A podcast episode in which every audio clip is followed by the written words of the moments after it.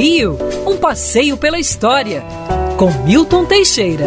Amigo ouvinte, dia 18 de julho é uma data é, importante para a história do Brasil, mas triste para o mundo.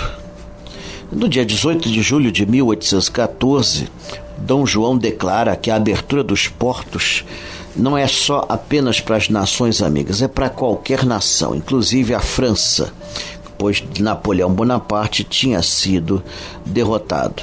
No dia 18 de julho de 1841, Dom Pedro II foi sagrado e coroado imperador é, na Igreja do Carmo da antiga Sé.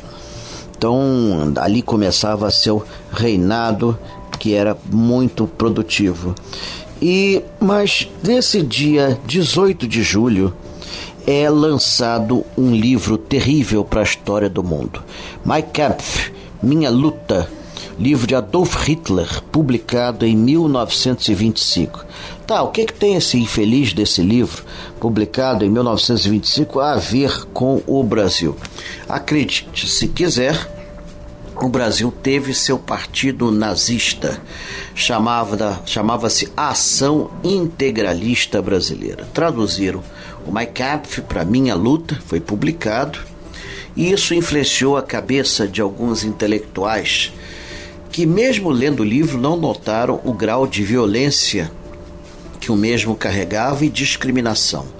Em 1932, é fundada a Ação Integralista Brasileira, partido dirigido pelo político Plínio, político e intelectual Plínio Salgado, escritor que, olha, inicialmente era marxista, pasmem, né?